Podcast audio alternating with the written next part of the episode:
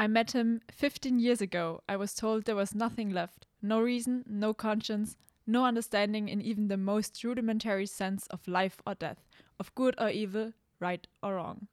Und damit herzlich willkommen zu einer neuen Folge von Filmjoker mit diesem wundervollen Zitat aus Halloween. Ähm, ja, wir sind am Ende unserer Spooky Season und machen heute noch eine letzte Folge jetzt erstmal über Horror und dafür sitzt mir heute gegenüber wieder Sabi. Hallo. Schön, dass du da bist. Danke, danke. Äh, wir sind ein bisschen in Eile, kann man sagen. Also, wir kommen gerade aus dem Kino und müssen jetzt ganz, ganz schnell aufnehmen. Ähm, deswegen mal gucken, wie das unter diesem unfassbaren Druck wird. Aber ich hoffe, dass es dir trotzdem sonst ganz gut geht. Ja, mir geht's super, danke. Das, das, Dir auch. Mir geht's, mir geht's auch ganz gut. Ich muss sagen, ich, ich bin ein bisschen geschlaucht von der Biennale. Ja. Ich finde es crazy, dass wir noch nicht mal bei der Hälfte sind. Die stressigen Tage gehen erst los mit Frühstücksfilmen und Ja, zwei Filme mindestens am Tag und Ja, da werden wir euch dann auch irgendwann im Laufe der nächsten Woche werdet ihr da ganz ausführliche Einblicke und Rückblicke von uns bekommen.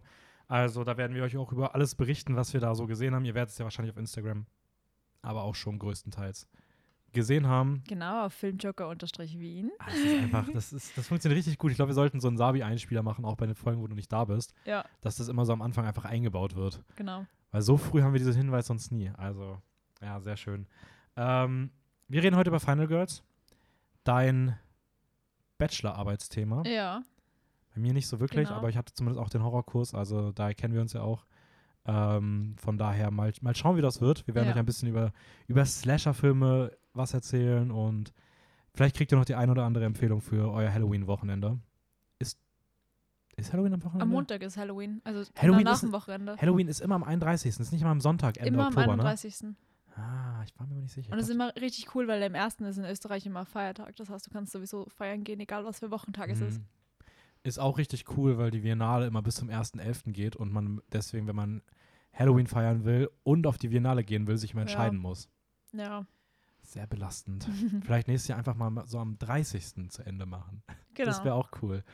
Ähm, ja, wir fangen aber vorher an. Wir haben keine News. Also ich habe keine News, ich habe auch keine News. aber wir haben ein paar Trailer gesehen, Ja, ähm, über die wir reden wollen. Und magst du mit irgendeinem bestimmten einsteigen oder ist es dir egal? ich würde ehrlich gesagt gleich mit dem anfangen, der mir am meisten irgendwie gefallen hat. Und zwar, das war The Wonder mit Florence Pugh, Okay. weil ich ein großer Florence Pugh-Fan bin. Kann ich Und- verstehen. Er schaut cool aus. Ähm, ich mag das Setting sehr gern. Und gerade im Trailer schaut das viel cool aus, weil das ist so, a- so eine Ärztin oder eine Krankenschwester, die aufs Land fährt, um sie sich irgendeinen so Fall anzuschauen, zu einer zu einem Mädchen, die nichts isst. Mhm. Und das geht dann so in die spooky, also nicht, nicht spooky Richtung, aber es ist schon so Mystery-mäßig. So, was, was hat es da auf sich und irgendwas mit vielleicht ritualmäßig. Kann gut sein. Also es schaut sehr cool aus und sie mit ihrem blauen Kleid in dieser trostlosen Landschaft schaut sehr cool aus. Ja, es scheint ja irgendwie so im, ich weiß nicht, 19. Jahrhundert zu spielen, Ja, so Ende den Dreh. 19. Jahrhundert, irgendwie sowas. Ich muss aber auch sagen, ich fand den Trailer erst so, so basic, hatte so das Gefühl, es ist nichts Besonderes. Und dann kommt aber dieses, diese, diese Mystery-Spooky-Note irgendwie rein, auch wenn dann dieser zwischengeschnittene, ähm, ich weiß gar nicht, was das ist, so ein, irgendwie so ein Gegenstand, der sich ganz schnell dreht und immer so ein Vogel in einem Käfig zeigt.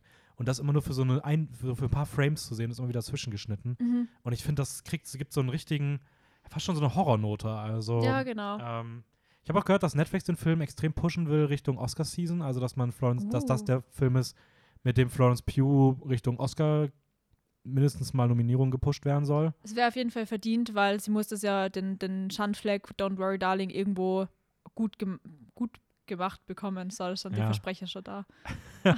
Wir sind heute irgendwie, wir haben gemerkt, dass wir heute ein bisschen komisch reden die ganze Zeit.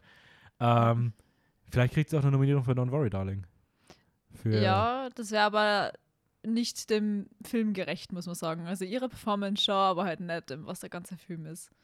Ja, stimmt schon. Obwohl ich selber sagen muss, dass ich sie in dem Film auch eher im Vergleich zu ihren anderen Performances eher schwächer fand. So. Ja, was soll sie mit so einem Drehbuch anfangen? Ah ja, ich muss auch sagen, also The Wonder war auf jeden Fall sehr positiv. Ich hätte nicht gedacht, dass das Ja. so nach den ersten 30 Sekunden dachte ich so, ja, okay, mal gucken. Wenn er gut ankommt, guckt man vielleicht mal rein. Aber ich dachte mir so, ja, mal gucken. Ich weiß auch nicht, weißt du, hast du irgendwie mitbekommen, wann der, wann der rauskommen soll?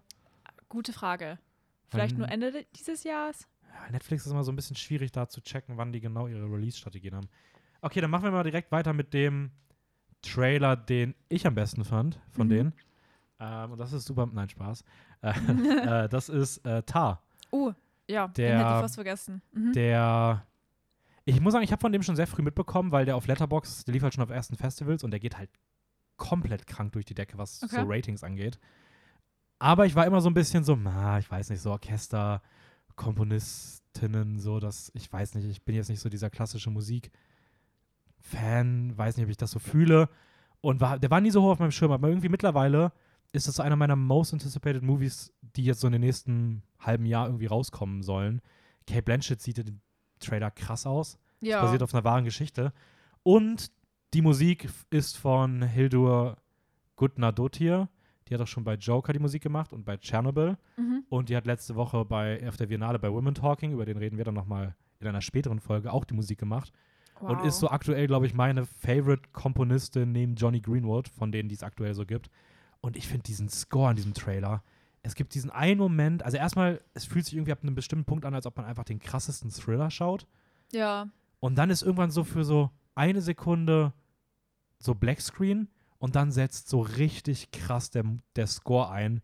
Und ich finde diesen Soundtrack, der wirkt so heftig in diesem Trailer. ja, also ich muss auch sagen, der Soundtrack, der war richtig cool, aber auf der anderen Seite, wenn du halt einen Film über Komponistin machst, dann muss der Soundtrack gut sein. Voll. Ja, aber mir hat der auch geflasht, gerade so, da gibt es eine Stelle, wo ein äh, Metronom gezeigt wird, wo Mhm. sie das so überlagert mit, dem, mit der Musik, das war richtig cool. Und Kate Blanchett schaut auch voll cool aus und es ist also Hints von so einer Queer Love Story, das ist in einer Einstellung mal gewesen. Also so, dass, Mhm. das, dass es ein Queer Movie ist, das supporten wir, das ist sehr cool. Mal gucken, Ähm, ob es am Ende wirklich so ist. genau. Aber ähm, ich kann mich an die Szene auch erinnern. Ja. Aber die Komponistin, die kenne ich aus Tschernobyl und Tschernobyl war eine richtig gute Serie, hat mir voll gefallen. Und ja. sch- schau nicht so. Nein, Ich Chernobyl hab war. Chernobyl, widersprichst nein, mir jetzt. nein, Chernobyl war, Chernobyl war, das war voll schlecht gespielt. Nein, Chernobyl war super. Ich liebe Tschernobyl. Also, die hat mich auch richtig fertig gemacht und da Ja. ist auch die Musik heftig. Voll. Ich fand es halt crazy, weil ich hatte das erste Mal, dass ich wirklich, ich habe ja diesen Trailer gesehen. Ich habe mir die ersten beiden Teaser damals auch angeguckt und die fand ich auch ganz nett so.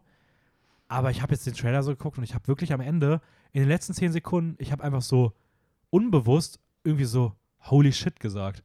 Und war so Wow. richtig, saß mit offenem Mund davon, war so, okay, krank, was passiert hier gerade? Warum ist das so, so heftig spannend inszeniert und ich, ich habe irgendwie was ganz anderes erwartet, vielmehr so ein Drama, ein Basic-Drama erwartet. Ja, das Ding ist, man kriegt so Stress, aber man weiß nicht, woher der Stress kommt, weil es Mhm. ist ja nicht irgend so böse Entität, die da irgendwo gezeigt wird oder so. Es ist eher, ich glaube, es geht mehr in so die äh, Komponistin, die einfach so verrückt wird, so Richtung und halt mit ihrem eigenen, mit ihrer eigenen Gedanken so hadert und deswegen kriegt das so eine Thriller-Komponente, glaube ich. Ja, also es basiert ja auch auf, ich glaube, es, also es basiert auf einer echten Komponistin Okay. ähm, und auf ihrem Weg zu einem ganz, ganz bedeutenden Stück, mit dem sie jetzt ungeahnte Größe erreichen soll, während aber sie, ähm, ich glaube, irgendwie einen, ich weiß nicht, ich will jetzt nichts Falsches sagen, aber ich meine, es war irgendwie ein Sexual Abuse aus ihrer aus ihrer früheren Zeit halt irgendwie sie wieder einholt und irgendwie Mhm. sowas. Also es scheint auch thematisch echt ziemlich hart zu sein. Mhm. Aber ja, also Tar, ähm, der sah auf jeden Fall richtig cool aus. Ja. Und dann haben wir jetzt noch ein paar andere, aber ich glaube, die sind alle ein bisschen kleiner. Genau. Äh, wollen wir bei dem Drama mal bleiben, bei Causeway? Ja, Der- Jennifer Lawrence. Jennifer Lawrence meets Apple meets A24, war das das? Ja, H24, genau. Ja, mir hat er gefallen. Ich habe jetzt keine großen Erwartungen. Ich finde Jennifer Lawrence ist richtig cool. Ähm, und ich würde mir den auf jeden Fall anschauen. Vielleicht so, mir gibt irgendwie so Chacha Real Smooth Vibes, so dieses Mhm. Existenzielle, mit dem man Mhm. hadert. Ich glaube, wenn es in die Richtung geht, dann ist er richtig cool. Ja, ich muss auch sagen, also ich finde auch, der sieht an sich jetzt erstmal nicht so ganz spektakulär aus. Aber ich fand auch hier die Musik irgendwie richtig schön. Also Mhm. ich habe so einen richtig, ja, diesen Vibe bekommen, den ich auch bei sowas hatte wie Chacha Real Smooth. Einfach so Ja. dieses Zurücklehnen, wohlfühlender Soundtrack, in dem man sich irgendwie so einbetten kann. Keine Ahnung, ganz komische Formulierung. ähm, aber auf der anderen Seite, Apple holt halt auch eigentlich immer gute Filme. Also da im Vergleich zu Netflix, wo man auch öfter mal daneben greift oder sowas, ist bei Apple eigentlich das meiste so mindestens gut. Ähm, von daher Ja, mal sehen. Causeway, der soll jetzt im November, glaube ich, starten. Werdet ihr dann wahrscheinlich bei uns auf Instagram noch was zu hören. genau. Wenn ihr uns auf Instagram dazu nichts mehr hört, dann ist er nicht gut angelaufen. Aber Ja. mal sehen. So, dann haben wir noch zwei animierte Filme. Genau, wie heißt der mit dem, irgendwas mit Wendell oder so? Yes, äh, Wendell and Wild. Wendell and Wild. Über den Das haben wir, glaube ich, auch schon äh, in der Jordan Peele-Folge mal kurz geredet. Da gab es auch den Trailer noch nicht. Genau, Jordan Peele ist ja Producer oder so. Und spricht die eine den, also es gibt ja so zwei Dämonen und er spricht einen davon. Genau. Und äh, ist er eine Netflix-Production, kann es sein? Äh, ja, das ist eine Netflix-Production. Genau. Ähm, und die, ich finde, die, diese Animations, dieser Animationsstil der erinnert mich so ein bisschen an so Coraline, wo diese Ist Texturen sich an die, wenn, wenn zum Beispiel ein Bein sich bewegt, dann bewegt sie der, der Stoff auf diesem Bein Mhm. ganz interessant. Das habe ich da voll wieder gesehen. Das schaut irgendwie ganz cool Ja, aus. ist auch der, der gleiche Regisseur wie Coraline. ah, also, deswegen, ja. okay. Äh, Okay, das, äh, da merkt man aber, dass der sich eine gute Handschrift so aufgebaut hat. Also, Ja. Also das Ding ist, äh, ich schaue mir halt generell nie Trailer an und ich lese mir vor Filmen eigentlich prinzipiell nichts durch, damit ich jetzt so unvoreingenommen wie möglich reingehen kann. Äh, Deswegen habe ich mir nur für die Folge die Trailer angeschaut. Aber es ist interessant, dass man gleich solche Vibes so wiedererkennt. ja, voll. Also, äh, da, ich finde, da merkt man auch immer, ob das halt eine gute, also wie, nicht eine gute, aber wie viel Einfluss die Regie so Ja, haben kann bei sowas. ja. Wobei animiert natürlich, gerade wenn es so ein sehr einzigartiger Animationsstil es ist, ähm, man da natürlich so nochmal ein bisschen leichter hat, irgendwie aufzufallen. Aber ja, also der Film startet übrigens jetzt, ich glaube, wenn die Folge rauskommt, heute, also der ist jetzt wirklich auf Netflix draußen, äh, werdet ihr wahrscheinlich dann am Sonntag auch in den Streaming-Neuheiten gesehen haben. Ich muss sagen, ich, ich habe das gleiche Gefühl wie auch bei den ersten Teasern zu dem Film. Er sieht irgendwie cool aus, aber irgendwas passt für mich auch noch nicht so ganz. Und ich weiß nicht, ob es irgendwie wieder diese Netflix-Komponente ist, die irgendwie den Film ein bisschen qualitativ eher runterzieht im Vergleich zu sowas wie halt Mhm. Coraline. Weil ich finde irgendwie so der Humor oder auch die, das, das Voice-Acting fühlt sich für mich ein bisschen daneben an. Aber auf der anderen Seite, da da halt so große Namen dabei sind, hoffe ich einfach, dass es nur im Trailer ist. Ja, Ähm, aber ich bin mal gespannt. Ich will den eigentlich auch am Wochenende noch irgendwo im Viennale-Programm zwischengebaut bekommen. Also mal sehen, ob das klappt. Ähm, kommen wir zum zweiten animierten Film. Der wahrscheinlich noch eine Spur, den fandst du ja wahrscheinlich noch ein bisschen besser, oder? Den äh, Super, The Super Mario Brothers Movie. den habe ich ja verdrängt. Ich habe mir gedacht, was für ein zweiter animierter Film, aber Super Mario Brothers, ja, ich habe verdrängt. Ähm, das Positivste an dem Film, Jack Black als Bowser ist richtig cool, funktioniert ich, ja, voll finde ich, cool. finde ich auch. ist einfach episch und seine Stimme und ähm, er passt einfach als Bowser so gut. Und im Gegensatz dazu ist Chris Pratt halt kein Mario. Ja, also ich finde so, ich, ich stelle mir so vor, wie man so Jack Black und äh, Chris Pratt so in diesen Raum geholt hat und gesagt hat, okay, wir geben euch jetzt eine Introduction, wie ihr die Rolle zu sprechen habt. Und dann haben sie so fünf Minuten so Jack Black alles erzählt Mhm. und haben sie mit ihm gearbeitet und danach stand da Chris Pratt und war so, ja, was mit mir? Und dann haben sie einfach gesagt so, ja, ja, mach einfach. Weil ich habe das Gefühl, also der, der hat sich doch null in die Rolle. Also das ist Aber- doch einfach Chris Pratt. Ja, genau. Genauso ist nämlich auch der Trailer aufgebaut. Sie machen erst so richtig coole Inszenierung mit Bowser gegen die Penguin. Pinguine, die endlich ihr Revenge kriegen, weil die in Super Mario 64 einfach constantly abused worden sind. Und dann kommt so ganz kurzer Zusammenschnitt mit Todd und Mario und der Mario kriegt nicht einmal zwei ganze Voicelines, damit wir nicht einmal hören, wie schlimm das Voice Acting eigentlich ist. Ja, also ich finde es natürlich auch immer ein bisschen schwierig, wenn man das zu sehr schon zu früh schon abwertet so und aber keine ja, du Ahnung. Ich, ja nicht solche, man, vielleicht ist es im Film besser, aber du kannst ja nicht so zwei weaker Lines, es passt halt einfach, ne? Das fühlt Nee. sich falsch an. also und, ich bin auch kein Fan. und ich, mir gefällt auch nicht, wie Mario ausschaut, weil irgendwie, das gibt, da gibt es sehr viele Memes im Internet dazu, sie haben einfach seinen Arsch weggenommen in dem Kostüm, er hat einfach keinen Arsch. Der Mario. Ernsthaft? Ja. Okay. Ja, krass, habe ich gar nicht drauf geachtet. random. Ist ein bisschen random, aber ich habe halt Memes gesehen und dann habe ich den Trailer angeschaut und denke mir so, ja, dafür hat Ja. was. Die Entsexualisierung von Mario. bin ich ja mal gespannt. Jetzt mal, also ist vielleicht ein bisschen weit gegriffen, aber jetzt bin ich mal interessant. Da bin ich mal gespannt, ob sie das ja dann vielleicht bei Peach auch machen, auch mal ein bisschen entsexualisieren. Schauen oder ob mal. da dann wieder das irgendwie. Wer spricht Mehr in Szene Peach? gestellt. Ist Boah, es ich weiß Anya nicht. Das, Taylor-Joy? Weil ich habe sie auf jeden Fall im Trailer den Namen ja, die stand recht weit oben, ne, bei den Genau. Namen. Und es ist Ja, wen nicht soll die sonst sprechen? Also ich Ja. kann mir nicht vorstellen, dass auf einmal auch noch Daisy in dem Film oder so ein vorkommt. Cooper oder so. Nee, also ich würde mal sagen, dann spricht wahrscheinlich Anya Taylor-Joy Ja, Peach, aber ja, keine Ahnung, ich glaube ja, das wird, also es war jetzt auch eher so ein, so ein, so Meh. ein, so ein Troll-Trailer, also keine Ahnung, ich glaube jetzt nicht, dass der Film sonderlich großartig wird. Aber ich muss sagen, ich finde, er sieht gut animiert aus. Also hat mich so ein bisschen auch an dieses Lego, die Lego-Filme, die animierten erinnert, die ja auch cool sind, so. Also wer weiß, vielleicht kriegen sie ja noch die Kurve.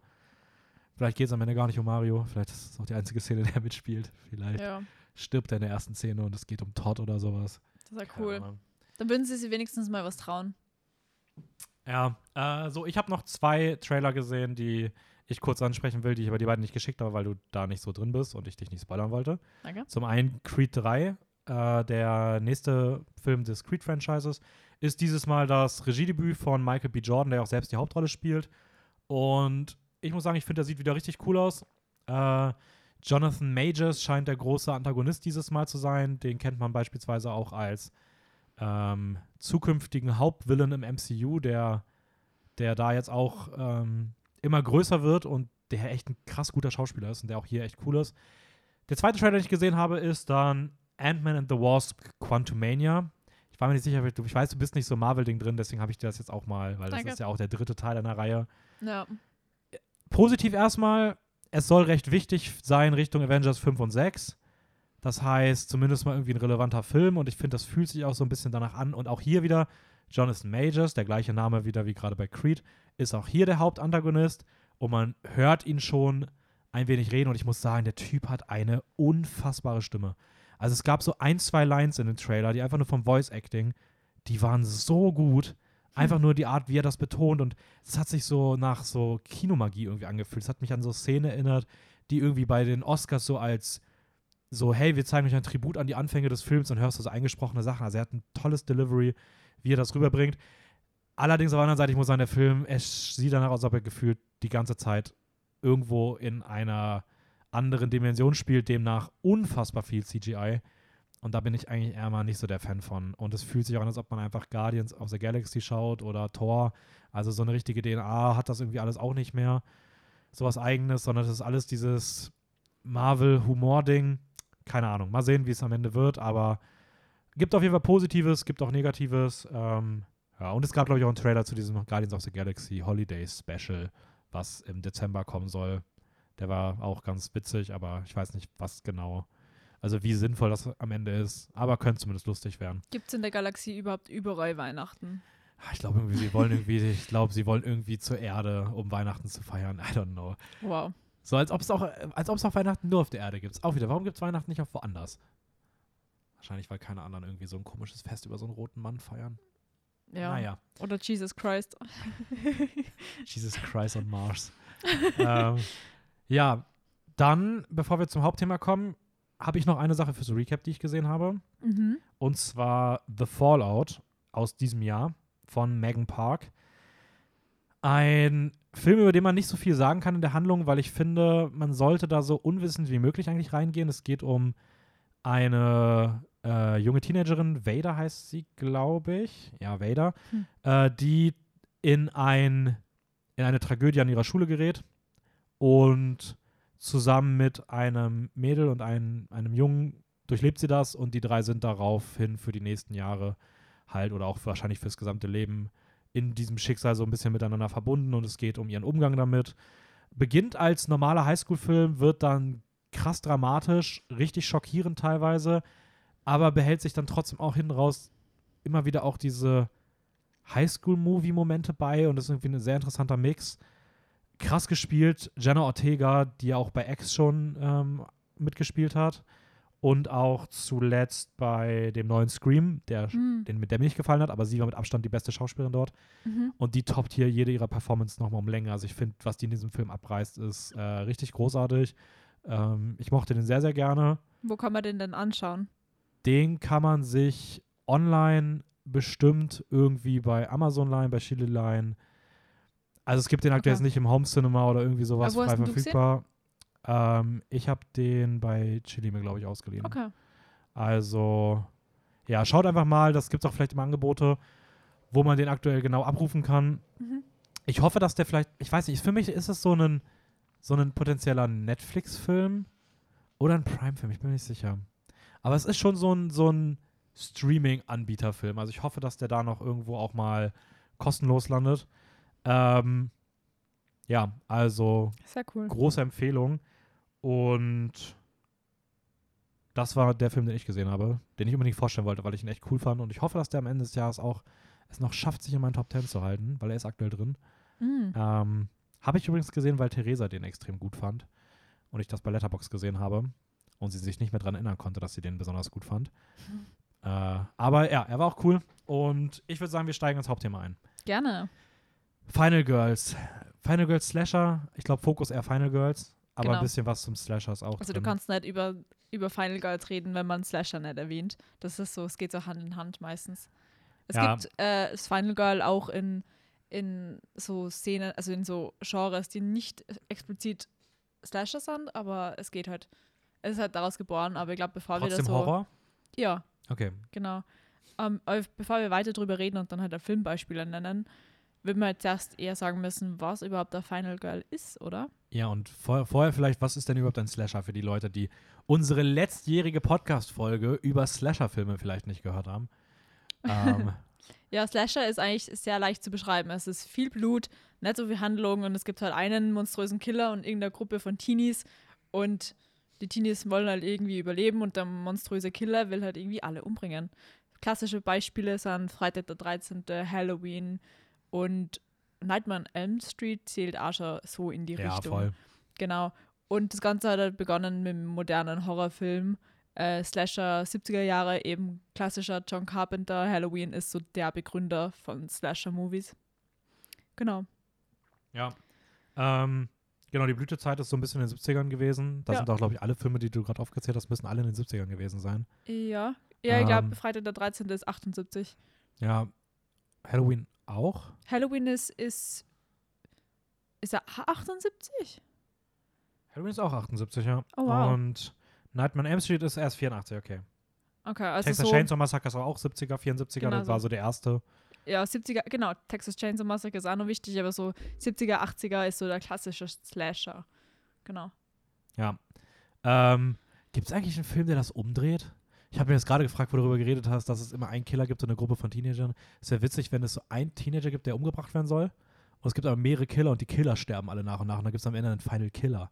Also es gibt äh, nicht so in der Form, das Einzige, was mir jetzt einfallen würde, ist äh, Freddy vs. Jason, wo halt einfach die zwei Killer gegeneinander Ah, okay.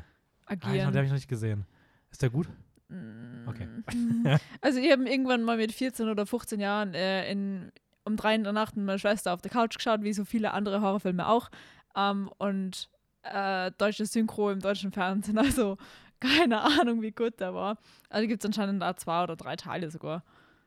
Äh, kurzer, kurzer Exkurs, Mhm. weil es mich wirklich mal interessieren würde. Du hast das jetzt schon öfter gesagt, dass du halt wirklich sehr früh angefangen hast, mit deiner Schwester so Ja. Horrorfilme zu schauen.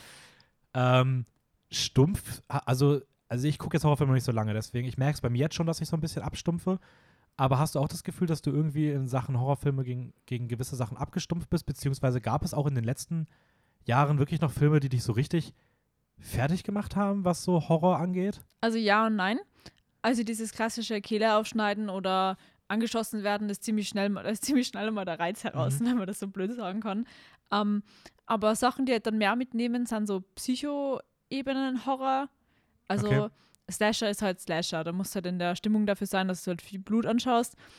Und sonst im Horrorbereich ist halt so äh, Body-Horror, der richtig arg hittet für mich immer Okay. nur. Das war zum Beispiel bei Titan so. Da war ich richtig angeekelt die ganze Zeit und so richtig mitgenommen. Aber bei so, wenn ihr jetzt die neue Verfilmung von Halloween anschauen würdet, da würde jetzt nichts nix mehr irgendwie Schockfaktor haben. Es ist halt da, weil es da ist und es immer schon so war in dem Slasher, aber ja. Aber ja, Ja, man okay. stumpft auf jeden Fall ab. Es kommt nur darauf an, wie das gemacht wird und wie gut der Film dann im Endeffekt ist. Oder wenn es jetzt so, ich habe zum Beispiel letztens Candyman gesehen, der war, den habe ich ja irgendwo auf einer Liste gesehen als Slasher. Ich würde ihn jetzt nicht als Slasher einordnen, sondern so als, als Psycho-Horror. Und weil halt eben Ja, ich, find, ich habe es auch gelesen, dass der irgendwo als Slasher drin war, aber ich muss Genau. auch sagen, ich sehe ihn auch eher in einem anderen. Also er hat bestimmt Slasher-Elemente. voll, aber nur weil irgendwem die Kehle aufgeschlitzt wird, heißt es nicht klar, dass es ein Slasher ist, finde ich. Ähm, Slasher für mich fällt halt in diese klassische Kategorie rein wie Halloween. Ja, stimmt schon. Genau. Ist halt die Frage, wo man da, also ist ja auch wieder bei allen anderen, wie bei allen anderen Genres, ne? Also es gibt natürlich dieses, diesen Kern des Genres, aber wann, wie, lang, wie lange bezeichnet man noch was als Slasher, wenn es halt eher so ein bisschen vom Kern weggeht und eher so Elemente übernimmt, so. Ja. Weil ich finde, bei Candyman hast du ja auch dieses, es sterben halt, es gibt schon eine Gruppe an Leuten und sie sterben halt teilweise nach und nach und werden vom Killer geholt. Ähm, also es sind schon so Elemente drin. Die Frage ist halt, wie gesagt, ich würde ihn jetzt auch nicht als Slasher bezeichnen, aber ich finde es schon okay, wenn Leute sagen, ja, er, ist, er hat zumindest so, so Teilelemente aus, aus dem Slasher. Genau, aber Teilelemente, das kann ich ja voll unterschreiben, das Final Girl oder die Theorie und das Konzept vom Final Girl ist ja auch so ein Teilelement ja. des Slashers, das man in alle möglichen Horrorfilme wiederfinden kann. Ja. Wo wir jetzt gerade beim Final Girl sind. Genau. Was genau ist ein Final Girl? Ich frage dich das einfach auch, weil das, wie gesagt, war ja dein Bachelorarbeitsthema. Wir überprüfen jetzt auch, was geblieben ist. Genau, die Frage, vor der habe ich ein bisschen Angst gehabt, weil ich halt 40 äh, Seiten drüber geschrieben habe. Jetzt muss ich das irgendwie runterbrechen. Aber im Prinzip ist das Final Girl das Mädchen, das unsere Sympathie von Anfang an hat im Slasher. Sie ist die, die am gescheitesten ist. Sie ist die Einzige, die irgendwelche rationalen Entscheidungen trifft. Sie ist meistens ein bisschen paranoid und grenzt sich von ihren Freunden ab, dadurch, dass sie halt meistens sexuell enthaltsam ist oder keinen Freund hat und halt auch nie wirklich aktiv am Bild irgendwelche Sexakte vollzieht und dadurch auch die Aufmerksamkeit des Killers kriegt weil der irgendwie in so einem Gender-Sex-Trouble mit sich selber ist und dadurch durch ihre Ambivalenz äh, gereizt wird. Also sie ist laut der Theorie, da gibt es eine Theorie von der Carol Clover, ähm, ist sie zugleich männlich und weiblich, weil sie eben so sexuell enthaltsam ist, dass sie für männliche und weibliche Zuschauer gleichbar, also gleich identifizierbar ist. Sie ist so Sympathieträgerin von allen und dadurch äh, hat jetzt der monströse Killer irgendwelche Probleme mit ihr und möchte es jetzt irgendwie so aus dem Weg schaffen. Gutes Beispiel ist Halloween. Da ist ja der, der Michael Myers, ist ja voll geprägt, äh, geprägt und äh, verstört von diesem Sexakt von seiner Schwester auf dem mhm. Bett von seinen Eltern oder so, dass er dann sein ganzes Leben lang ein Problem mit Sex hat und bringt deswegen die Freunde alle von der Laurie um und sie ist so die Einzige, die überbleibt und will sie halt auch beseitigen. Aber sie stellt sich dann meist dem Killer und schafft es, ihn irgendwie zu überwältigen, ausgetrickst zu werden oder irgendwie gerettet zu werden, auf jeden Fall, dass sie davon kommt. Ja, was ich bei Final Girls immer noch ganz interessant finde oder auch generell bei diesen frühen Slashern, ist, wie halt durch dieses Final Girl so extrem stark auch diese konventionelle Ordnung irgendwie bestätigt wird. Mhm. Also es geht ja immer um dieses Pflichtbewusste und das Final Girl ist ja auch zum Beispiel, trinkt nie Alkohol, nimmt nie Drogen. Genau. Ähm, ja, also es ist immer so, ich weiß nicht, wäre es eine Farbe, wäre es grau. So. also, ja, ja ähm, genau. Und, und das finde ich halt irgendwie ganz cool, weil das halt so eins, für, für mich das prägende Element ist daran, wie halt sich dieses Final Girl auch im Laufe der Zeit gewandelt hat. Ja. Ähm, weil es halt immer mehr in diese jugendliche Moderne überführt wurde und immer mehr auch ähm, halt mit diesen konventionellen Werten aufbricht, so, was ich halt ziemlich mhm. cool finde. Ähm, aber ja, also das ist soweit das, das Basic-Konzept, sage ich mal, des, des Final Girls. Ja. Was natürlich, wenn wir jetzt über Filme sprechen, äh, darf man nicht vergessen, dass Filme natürlich auch immer wieder versuchen, mit solchen Konzepten zu brechen oder es abwandeln genau. oder wir werden da jetzt eine kleine, eine kleine Reise durchleben. Äh, was mich zuvor interessieren würde, ich habe mal ein bisschen, also ich habe mich natürlich auch informiert, weil ich wollte natürlich auch bestens vorbereitet sein. Wow. Und wo informiert man sich heutzutage besser als auf Wikipedia? und ja. ich habe da zwei lustige Sachen gefunden, beziehungsweise das erste finde ich erstmal eher interessant. Laut Wikipedia gibt es nämlich sechs bekannte Final Girls. Und okay. ich, ich wollte mal fragen, ob du mal raten magst. Mal gucken, ob du auf welche, auf welche du kommst. Ja, gern. Also Laurie Strode, Halloween. Ähm, yes. Ripley aus Alien ist sicher dazu gezählt. Absolut. Ähm, und das Problem ist, ich merke mir Namen schlecht und vor okay. allem aus solche Slasher-Filme, weil dann sind Namen einfach komplett unwichtig. Ich möchte mal sagen, irgendeine aus Halloween wahrscheinlich. Ja, da, hast du dich nicht gerade schon gesagt? Nein, Gott. Äh, was habe ich gesagt? Halloween? Ja. Und Alien. Und Alien. Und dann ah, Freitag der 13., sorry. Äh, nee, die ist nämlich tatsächlich nicht dabei. Oh, wow. Okay. Ja, fand ich nämlich, finde ich nämlich auch komisch. Ich wollte nämlich dann schon, weil ich kenne den Film noch nicht, ich wollte fragen, ob es da auch ein klassisches Final Girl gibt. Ja. Aber die ist hier nicht aufgeführt. Also Wikipedia sagt nein. Wow. Die gehört nicht zu den sechs Uff. großen. Ähm, ja, dann die. Hast du Sally aus Texas Chainsaw Massacre? Natürlich. Äh, und dann bin ich mit meinen Dateien, glaube ich, schon ziemlich am Ende, oder? Ja, einen Film hatten wir gerade schon erwähnt, Nightmare on Elm Street. Achso, Nancy die, Thompson. Ja, Nancy. Dann natürlich noch äh, Sidney Prescott aus Scream. Ah. Und was ich richtig lustig finde, ist, laut Wikipedia, eins der sechs größten Final Girls ist auch aus einem Film, über den du deine Bachelorarbeit geschrieben hast. Was? Dana Polk aus Cabin in the Woods. Ja, also Einfach. das ist Sie ist schon Final Girl, aber es ist kein klassisches Final Girl in dem Einfach Sinne. eine der sechs größten Final Girls in so einem kleinen 2011er, 9er 11, 2011, glaube ich. Horror-Satire-Film. Fand ich irgendwie schon witzig. Ja. Und laut Wikipedia wird auch Katniss Everdeen als vom Final Girl weiterentwickelte Figur der Widerstandskämpferin geführt, die auch als Final Girl zu bezeichnen ist. Ja, das ist ja andere Kategorie, oder? Wo ich mir auch dachte, so, also wirklich, da stand, es stand kaum mehr was auf dieser Seite, aber für Katniss Everdeen als weiterentwickelte Form des Final Girls, da super. musste, da musste Platz für her. Ja. Ähm, Ja, also bei Scream und äh, Nightmare on Elm Street, die habe ich jetzt wahrscheinlich nicht erwähnt, weil die Erstsichtungen bei mir sehr weit her sind und ich irgendwie nicht das Bedürfnis gehabt habe, die jetzt nochmal zu schauen.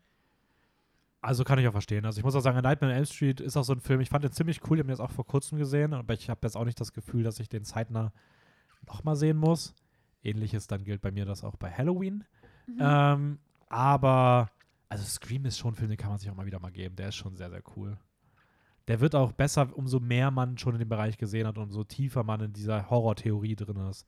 Hast du den mal geschaut, seitdem du ein Koluki-Horrorseminar hattest? Also ich glaube, wir haben schon seit vier, fünf Jahren mehr gesehen. Dann kann ich sehr empfehlen. Der ist sehr, sehr cool, wenn man so ein bisschen diesen theoretischen Einblick hat. Ja, passt. Das passt eh jetzt gut für die Halloween-Zeit nur jetzt. Ja. Passt eigentlich ganz gut. Ähm, wie wollen wir weiter vorgehen? Magst du irgendwie mal ein bisschen was zu dem Fokus und deiner Bachelorarbeit erzählen?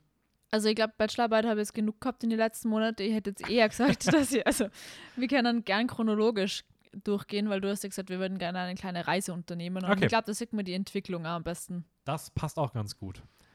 Ähm, ich habe mir aufgeschrieben, ich habe mir auch chronologisch aufgeschrieben, die Filme. Ich habe mir aufgeschrieben als erstes Texas Chainsaw Massacre 1974 von Toby Hooper. Das haben wir auch ausführlich in Kursen bearbeitet. Äh, cooler Film, finde ich cool. Hat Meilensteine für das Genre gelegt. Und das ist ein klassischer Fall von Final Girl wird gerettet und bringt den Killer nicht selber um, weil sie ja dann im Traktor wegfahrt. Oder nicht Traktor. Sie wird in so einem Truck abgeholt. Mhm. Äh, ganz genau, ihr merkt gerade schon, kurz an der Stelle der Hinweis, wir reden natürlich auch ein Ja. wenig über die Enden der Filme, weil du kannst halt nur schwer über ein Final Girl reden und was es auszeichnet, ohne darüber zu reden, was halt am Ende passiert so. ja. Also, es ist irgendwie ein bisschen schwierig, da jetzt so die Balance zu finden, was man irgendwie spoilern sollte oder nicht. Auf der anderen Seite, ich finde auch gerade bei, ich meine, der Film ist 50 Jahre alt. ja, das ist also Kulturgut. Da ist es irgendwie schon Also, wenn ihr Kanon. ich sag mal so, wenn ihr nicht gespoilert werden wollt, gerade bei diesen größeren Filmen, wir reden gleich im Laufe des Films, äh, im Laufe der weiteren Podcast-Zeit über die Filme. Texas Chainsaw Massacre, Halloween, Alien, Nightmare on Elm Street, Scream, Cabin in the Woods, The Final Girls, Get Out, Midsommar und X und noch ein, zwei andere vielleicht so ein bisschen kleiner. Falls ihr das jetzt nicht weiterhören wollt, weil ihr erstmal die Filme schauen wollt, dann äh, genießt den, da, das Halloween-Wochenende und, und binscht alle Horrorfilme durch und holt das alles ein bisschen nach. Die sind alle sehenswert, mindestens mal. Auch die, die ich persönlich oder auch du wahrscheinlich weniger gut finden. Der ist sehenswert oder sehr, sehr, sehr gut. Also ist Ja. alles dabei. Ähm, und dann hört ihr die Folge einfach danach weiter. Aber wir können jetzt leider kein, keine Rücksicht drauf nehmen. Genau, sorry. Ähm, okay, ja, also back to topic. Ja. Ähm, würdest du ihn als, das finde find ich, bei, hat jetzt nichts mit Final Girl direkt zu tun, aber würdest du Texas Chainsaw Massacre eher als Horrorfilm oder als Komödie beschreiben? Ich finde, Slasher ist sehr nah an der Komödie dran, teilweise. Weil, Echt, ist das so? Weil das frage ich mich immer, weil, weil ich habe das Gefühl, dass die Slasher irgendwann sehr lustig geworden sind. hm, Aber ist das bedingt irgendwie? Also kann es auch einen Slasher geben, ohne dass der lustig ist? vielleicht, man muss sagen, hätte ich vielleicht den 74 im Kino gesehen, wäre er absoluter Horrorfilm gewesen. Nachdem ich jetzt mit meinem Slasher-Wissen den Film angeschaut habe, ist er vielleicht stellenweise lustig, vielleicht auch wegen der Inszenierung oder so. Aber wenn man den damals gesehen hat, gerade mit diesen langen Einstellungen auf ihr schreiendes Gesicht, ist halt schon Horror. Aber in einem aktuellen Verständnis halt eher Komödie. Ja.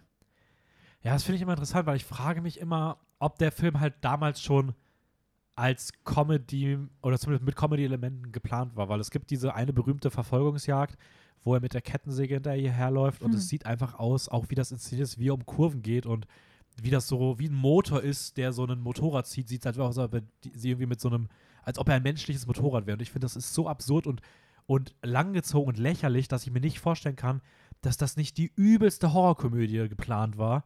Ja. Aber auf der Hm. anderen Seite, ich habe das schon öfter auch gehört, dass Leute halt meinen, ja, vielleicht für heute ist das eher lustig, aber damals war das halt voll, voll erschreckend, weil ich finde den Film halt, also ich finde den brüllend komisch, also ich finde ihn so lustig ab irgendeinem Punkt. Ja, also ich finde halt schon lustige Elemente, aber manchmal nimmt er mir halt schon mit. Gerade die Szene, wo sie an einem Tisch sitzt und schreit. Die war schon heftig irgendwie. Ja, also er hat auch schon harte Momente, das auf jeden Fall. Ich meine, er ist auch ziemlich gory teilweise. Ja. Ähm, und es ist einfach eine Kettensäge und ich meine, eine Kettensäge ist immer. Wir müssten mal unsere Total. Eltern fragen, wie sie denn das so gesehen haben, ob sie denn gesehen haben und wie das damals halt war.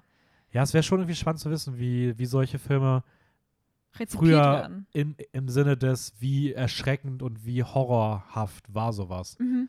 Ähm, ja, ist eine, ist eine gute Idee. Ich, ich, ich, werde, mal, ich werde mal nachfragen. ähm, Zeitzeugen. Zeitzeugen, genau. Wie war das damals, als ihr im Kino wart? Welche Reihe habt ihr gesessen? ja. Ähm, aber ich muss auch sagen, ich finde trotzdem, um wieder zurück zum Final Girl zu kommen, äh, ich glaube, Marilyn Burns spielt sie. Sally heißt sie. Mhm. Genau. Ja, Sally ist das. Ich finde, sie bleibt ein bisschen wenig im Kopf.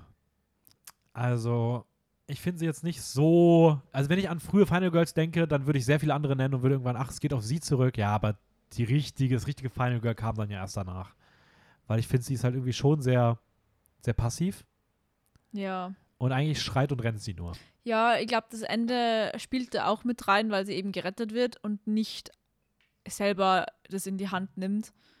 Es macht halt viel aus. Ja, auf der anderen Seite, weil wenn ich an das Prototyp Final Girl denke, fällt mir halt immer als erstes Laurie ein aus Halloween. Ja, Sam. Aber die wird am Ende auch gerettet.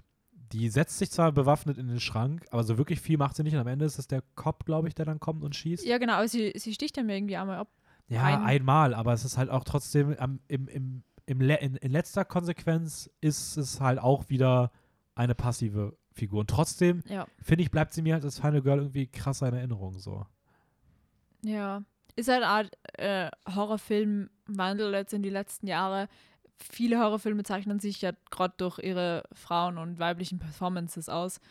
Mir, ich muss immer an Conjuring denken, weil das sind einfach sechs Frauen, oder? Es sind fünf Mädels und die Mutter und, und der Mann. Ja, Und und der Mann, so der auf dem dieser- Foto fünf Meter entfernt steht. Genau, das ist dann auch so diese übermäßige Weiblichkeit, die halt in die ersten Filme irgendwie so verloren geht, also so eben passiv ist und jetzt halt viel präsenter dadurch Mhm. ist.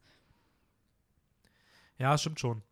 Obwohl sie wahrscheinlich trotzdem für die damalige Zeit schon eine, eine krasse Figur so war. Ich finde, sie hat auch eine gewisse Ausstrahlung so auf der, auf der Leinwand. Also sie Ja. kann das schon gut tragen.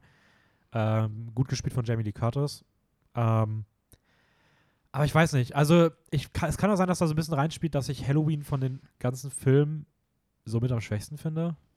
Ja, sollen wir gleich zu Halloween springen? Ja, Ja, vier Jahre also später, 1978, von John Carpenter, den ich eigentlich extrem mag. Ähm, der auch wirklich coole Filme gemacht hat. Aber ich muss gleich sagen, nicht. das Beste, Fil das Beste am Film ist der Soundtrack.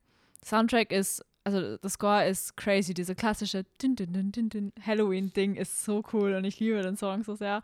Also dieses, ja, macht halt so eine bestimmte Atmosphäre. Aber alles am anderen am Film hat mir jetzt nicht so gefallen. Ich finde, das Schauspiel war nicht so gut.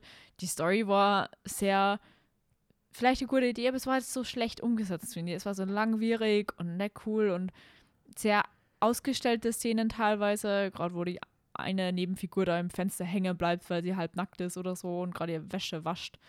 Ähm, Ja. Also ja, ich, ich würde mich da anschließen. Also ich muss auch, ich finde den Score großartig.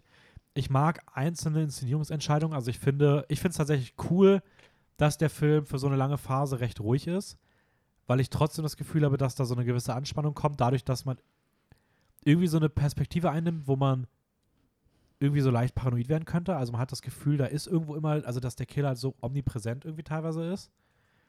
Ähm, also es gibt so gewisse Shots, wo man auch irgendwie so Atmen öfter hört und sowas. Also das erzeugt immer so ein Gefühl von, ich weiß nicht, Beobachtungsperspektive oder irgendwie sowas. es gibt ja wirklich diese Beobachtungsperspektive, diese POV von Michael Myers, wo er auch so durch Fenster schaut Ja, und voll. atmet und so. Das ist auch laut der Theorie ja von, von Carol Clover so ein großer Punkt mit dieser Identifizierung. Man sieht sich zuerst so von seiner Perspektive und dann wieder von der, von der, von dem Final Girl und so diese, dieses Zwischendrin sein und diese beide Seiten sehen. Ja, das, ich finde das immer generell interessant, dass solche Filme ja auch irgendwie damit spielen, dass es, dass es halt, dass man so auf den nächsten Kill wartet. Also man, man, man sieht die Opfer ja ähnlich wie auch der Killer in dem Falle, so Ja. an und will ja eigentlich, dass sie sterben, weil man dadurch halt das erfüllt bekommt, was man von einem Slasher-Film erwartet. Also ja, deswegen, so, deswegen gehen die Tode meistens richtig schnell von den Nebenpersonen, weil du wartest eigentlich nur, bis die alle aus dem Weg geräumt sind, damit die Konstellation Final Girl Ja. versus Killer am Ende überhaupt stattfinden kann. Und das ist halt irgendwie schon eine perfide Perspektive eigentlich, dass man ja enttäuscht ist, wenn keine Menschen sterben in so einem Film. So. Ja. Aber ich finde, das macht halt Halloween schon irgendwie cool, dass das auch besser als viele der anderen Filme, dass es halt wirklich dort geschafft wird, diese beiden Perspektiven auch mal so abzubilden, aufeinander prallen zu lassen. Dass du halt irgendwie Sympathie mit dem Final Girl schon ab Anfang an hast, aber auch seit ab Anfang an irgendwie vieles durch die Augen des, des Killers siehst. Das ist halt so ähnlich wie in Jaws, wenn du halt mit dem Hai zusammen als Hai schwimmst und dir deine Opfer von unten anschaust Ja. ähm, ist das irgendwie schon inszenatorisch ziemlich cool gelöst so. Aber ich finde, der Film ist auch nicht sonderlich gut gealtert. Also ich finde, heutzutage funktioniert der halt eher so meh. Und Ja. ja, ich finde, ist auch ein Film, den ich nicht, den ich nicht nochmal sehen muss. So. Also wenn man, selbst wenn man nur Ausschnitte gesehen hat, man hat irgendwie alles dann gesehen, an, was an einem Film zu sehen gibt. Ja, also ich glaube, du fandst ihn auch nochmal eine Ecke schwächer als ich. Ja, also mein Letterbox-Rating ist 2 von 5. Ja, ich glaube, ich habe ihm drei von fünf gegeben. Ja.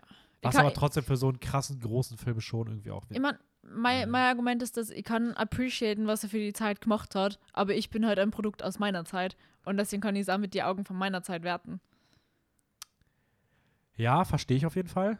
Teile ich auch. Aber ich habe auch genug Fälle, wo ich dann selber wieder sage, so, ja, ich muss es ja mit den Augen aus der Zeit bewerten und deswegen ist es so und so. Das Ding Also ist, wir haben halt die Augen aus der Zeit hat. Ja, es ist halt trotzdem irgendwie so ein, ambivalente, so ein ambivalenter Grund, der, der ich finde, der geht nicht immer auf. Ich habe jetzt auch keine Gegenbeispiele, aber äh, das ist eh eine ganz spannende Perspektive, wie man halt so teilweise auf alte Filme blickt, so. Ja. Aber ich kann es auf jeden Fall voll verstehen. Also ich Ja. finde auch, dass bei dem Film habe ich es genauso gemacht. Also habe ich auch das Gefühl, so aus heutiger Zeit. Ich habe halt das Gefühl, der war, der kam halt damals größtenteils so krass ein und hatte halt diesen großen Einfluss, weil er halt, halt so ein gewisser Meilenstein war. Mhm. Aber ich glaube, selbst damals, ich finde, der hat filmische Schwächen so, die er halt einfach dessen, also die er halt darüber spielen konnte, weil er halt einfach so ein Meilenstein war. Ja. Aber heutzutage weiß man halt, dass er der Meilenstein war und ich gucke ihn halt dann so und dann sehe ich halt viel mehr die Schwächen aus meiner Perspektive halt. ja, und da ist halt das, was der Film neu gemacht hat, schon zigmal gemacht worden. Ja, voll. Ein Jahr später Alien Alien. von Ridley yes. Scott. Fand ich crazy. Habe ich im Vorhinein irgendwie, bis ich gestern mir so ein bisschen was dazu rausgeschrieben hatte, ich gar nicht auf dem Schirm, dass wir über diesen Film reden könnten überhaupt. Ja. Aber er beginnt natürlich total Sinn, auch wenn es kein klassischer Slasher ist. Es ist kein Slasher, aber es ist ein Horrorfilm, so ein Alien-Horrorfilm und es macht halt auch, es produziert auch ein Final Girl und ist sehr lustig, weil Sigourney Weaver kommt dann in einem späteren, für einen späteren Film, über den wir jetzt nur reden werden, kommt dann wieder vor. Glaubst du, es war in dem späteren Film bewusstes Casting? Ja. Weil, ja, ne? Ja, 100 Pro. Sie kennen nicht in einem Film, also es geht um Cabin in the Woods, da spielt Sigourney Weaver mit als zur Direktorin und sie kennen nicht einfach in einem Film, der Genre-Kritik ist, über das ganze Horror-Genre und den Slasher ausstellt, eine Person casten, die bei Wikipedia als Final Girl drinnen steht. Wirklich, wenn Wikipedia schon sagt, dann ist Ja, das natürlich auch. Das ist natürlich ein Final Girl. Das ist natürlich eine bewusste Entscheidung, ja.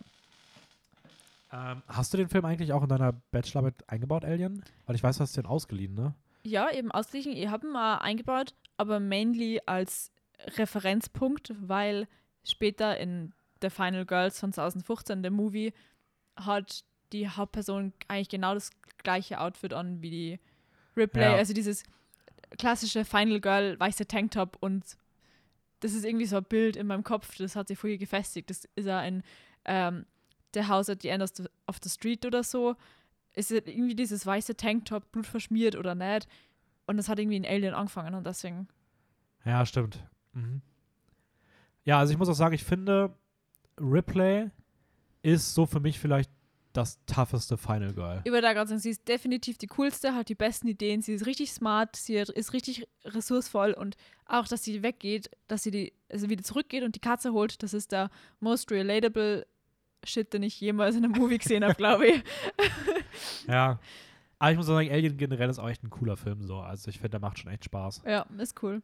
Aber ich weiß auch nicht, ich finde, sie ist so für mich die einzige, die irgendwie auch so diese Helden-Ikone erreicht hat. Sie hat ja am meisten Persönlichkeit von alle aus diesen frühen Slasher-Filmen, weil sie halt nicht diese, diese nur gejagt ist, sondern auch was macht und sich wehrt und einfach cool und tough. Ja, tough ist ein sehr schönes Wort. Ja. Ähm, haben wir noch was zu Alien? Nö. Nee, ne? Okay, dann gehen wir weiter zu. Oh, ich habe als nächstes fünf Jahre später. Ich hoffe, ich habe keine Filme vergessen, über die du reden wolltest. Ich weiß nicht, wann Freitag der 13. rauskam. Ich weiß aber auch nicht, wie das Final Girl da heißt. Ja, 78, aber ich glaube Mary, aber Freitag der 13. ist mir ziemlich egal mittlerweile. Echt? Muss ich sagen. Ja. Okay, also ich habe jetzt nicht mehr so starke Gefühle zu dem, weil es gibt da zig neue Verfilmungen und ist auch schon overdone und es gibt ja auch einen Twist am Ende. Nimm den mal noch nicht vorweg. Genau, das Ich habe hier das Mitspracherecht, weil ich bin dabei. Ich kenne ihn noch nicht. Nein, würde Ihr werdet bei sagen, allem gespoilert, was ihr noch nicht kennt, aber ich will beim na, es selber gibt so einen kleineren Twist am Ende und deswegen, ich weiß nicht, ich würde jetzt nicht so das als das klasse, kla- es ist schon ein Slasher-Ding, aber ich würde jetzt nicht so drüber reden Ah, über das okay. Final Girl. Okay, dann habe ich als nächstes 1984 Nightmare on Elm Street von äh, Wes Craven, den wir danach direkt nochmal haben werden. Ähm, Freddy Krueger, der Dream Killer. Ja, es ist richtig scary. Äh, ja, er sieht so auch ein bisschen lachhaft aus. Aber an sich, die Idee ist auf jeden Fall ja, scary. dieses Schlafparanoia-Ding und nicht einschlafen, das ist schon heftig. Ja, stimmt schon. Also so thematisch auf jeden Fall. Und ich finde aber trotzdem auch das wieder ein Film, den ich halt das heutige, wenn ich den heute gucke, ich finde halt teilweise auch eher so kultig und lustig Ja, an manchen Momenten, weil Freddy irgendwie auch so. Ich dachte, er sieht creepiger, also gruseliger aus, aber er ist eher so ein bisschen creepy, mhm. aber irgendwie auch ein bisschen lachhaft. ja. Also, ich finde die Parallele lustig, weil du das mit dem Lachhaft sagst, weil in irgendeiner Staffel Rick und Morty, ich glaube vier oder fünf, geht es ja auch um so einen, so einen Killer, äh, der so, es ist ein Freddy Krueger-Verschnitt und der sagt immer, you can run, but you can't hide. Und dann hiden sie, also dann verstecken sie sich die ganze Zeit und so ko- entkommen sie dann eigentlich. und das ist richtig lustig. Und es äh, nimmt halt das Ganze auf, aufs Korn und sagt dann auch im Prinzip, dass der, der, der Freddy Krueger eigentlich voll die Kindheitstrauma hat und deswegen das alles macht. Und das ist eine coole Folge. Ja, gut, ich bin gar nicht in Rick and Morty drin. Ich liebe Rick und Morty. Ja, es ist irgendwie bei allen so. Das ist jetzt auch ein riesiges, können wir gerne anfangen, das Thema. Die sind da voll mit, mit Movie-References die ganze Zeit. Ja, Teilweise ich, ich würde das da- auch richtig gerne mögen. Ich weiß nicht, warum ich, das, warum ich damit nichts anfangen kann. Also, ich weiß nicht. Ich habe sowas schon voll oft probiert, aber auch diese ganzen anderen Sachen, die so dieses ähnliche Genre sind und die in den letzten Jahren ja so krank erfolgreich teilweise waren, Mhm. ich, ich komme da einfach nicht rein. Also, ich verstehe aber auch nicht, warum es teilweise so gut ankommt. Ich finde aber Rick und Morty hebt sie von den anderen Sachen ab, weil ihr wisst halt nicht, was für andere Sachen da geben wird, die du gerade genannt hast. Was für andere Serien gibt es vielleicht, die so durch die Decke gegangen sind. Boah, ich bin richtig schlecht in sowas. Jetzt da Okay, du kannst es nicht mit anderen Animationen. Doch, ich, ich kenne ja die, also ich weiß ja, wie das alles aussieht, aber auch die Jahre davor, ich meine, es hat ja alles irgendwann mal begonnen mit sowas wie South Park. Achso, ja, Äh, South Park, Simpsons macht ja auch super viele Re- Referenzen an solche Sachen. Ähm, American Dad Family, Guy, Family Guy. Futurama, dann heutzutage Rick and Morty. Ich glaube, wie heißt das andere? Gibt es nicht irgendwas noch? Das, Bob's Burgers wird mir nur einfallen. ja, da war der Film ganz cool. Aber ähm, ich weiß nicht, ich komme in dieses ganze, in, in nichts davon rein. Das ist für mich irgendwie alles so eine ähnliche Schiene. Wenn du eins magst, magst du die meisten davon. Und die sind immer so, alle sagen, ja, die sind aber so intelligent geschrieben und so. Ich glaube das auch. Aber trotzdem irgendwie, ich connecte damit einfach nicht. Ich weiß nicht warum. Es tut mir auch irgendwie voll leid. Ja, aber das passiert halt manchmal. Manchmal connectet man mit Sachen mehr und manche mit weniger. Das ist halt so und da kann man nichts dagegen machen. Vielleicht muss ich doch noch mal Rick and Morty probieren. Ich habe, glaube ich, schon zweimal die erste Folge gesehen. Aber du musst mehr schauen wie die erste Folge. Ja, das. Da wird alles cooler. Also ich finde gerade Staffel 4 ist Highlight. 4 ist richtig cool. Okay. In Amerika läuft ja schon die sechste Staffel im Moment an. Ja, Okay. ich überlege mir mal. Ich überlege mal. Okay, ähm, Nightmare on Elm Street waren wir. Yes. Ähm, Heather Langenkamp ist die Hauptdarstellerin. Ist für mich auch wieder irgendwie ein bisschen unbekannteres Final Girl. Ich muss gerade ganz ehrlich sagen, Ja. so richtig, was sie auszeichnet, wüsste ich nicht mehr. Ich muss auch sagen, ich habe den Film jetzt nicht für die Folge rewatcht und ich habe eigentlich nur noch den creepy Song und kleine Kinder im Kopf, wenn ihr an den oh Film ja, denkt. Das, der Song ist richtig, Yes. der ist richtig scary, aber auch irgendwie cool. Also Ja. ich, ich das, den, den, also das finde ich ist so das Highlight des Films. Also Kindersongs in, in Horrorfilme catchen einem halt anders. Ja, ja, ist echt so. Also Ja. es gibt nichts Gruseligeres in einem Horrorfilm als singende Kinder. Ja, wirklich, wie in Shining. Ja. Singen die oder sind die nur da? Äh, ich ich glaube, die singen nicht. Ich glaube, die sind Okay. nur da. Aber es zählt. Kinder in trotzdem. Horrorfilme zählt, ist, Ja, ist auch bei, bei ähm, hier The Orphanage. Ja, Die, die Ja. Kids. Also, ja, Kinder. Kinder oh, ich dachte gerade da oben, ich habe gerade irgendwie rausgeguckt. Ich hatte gerade das Gefühl, da steht wer am Fenster. Einfach, das war halt kurz richtig das macht mir gruselig. keine Angst. Ähm, alles gut, es ist nur in deinem Rücken. Also, Sehr gut.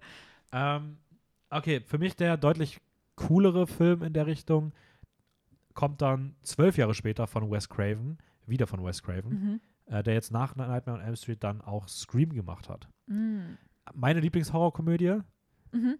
beziehungsweise so Kopf an Kopf mit Braindead. Aber ich finde Scream als Horrorkomödie noch mal ein bisschen besser so. Ähm, Ich finde halt dieses, wann ist der rausgekommen? 96. Oh ja, aber es widerspiegelt schon dieses ganz, ganz, diese Umbruchszeit so vom Ende der 90er, Anfang des 2000er, die haben halt alles ihre so ihre eigene Ästhetik mit diese mit diese großen Telefone und also mit die Handys, Ja. Dinger und ist irgendwie voll cool. Ja, also voll, ich finde das auch vom Setting, also es passt halt gut rein. Ich finde, es bildet generell auch so diesen, diesen Jugendcharakter ab, der irgendwie so gerade anfängt, so die früheren Horrorfilme auch zu verarbeiten. Also es ist ja irgendwie auch passend, dass so 20 Jahre zwischen Mhm. Halloween, Nightmare on Elm Street und sowas und Scream gefühlt Das macht halt voll Sinn, die Personen, die damals äh, im Kino gesessen sind und sie die Filme äh, angeschaut haben, im Jugendalter sind jetzt die, die die Filme machen und äh, Einfluss drauf nehmen und das Ganze aufarbeiten und thematisch irgendwie einbinden. Ja. Äh, über Scream haben Raul und ich auch schon irgendwann vor zwei, drei Monaten oder so mal eine komplette Podcast-Folge gemacht. Also da könnt ihr auch noch mal explizit reinhören, wenn ihr ganz, ganz, ganz viel zur Scream-Reihe hören wollt. Genau. Ähm, ich muss aber sagen, ich finde Sidney Prescott ist tatsächlich ein ziemlich cooles Final Girl.